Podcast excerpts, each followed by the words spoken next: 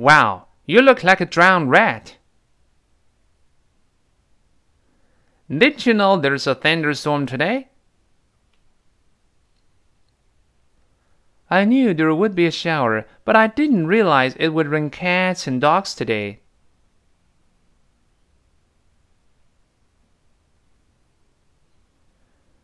Well, you'd better take a hot shower right now, or you'll catch a cold.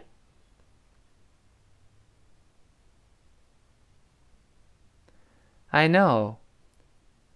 I don't want to get sick, especially during finals week.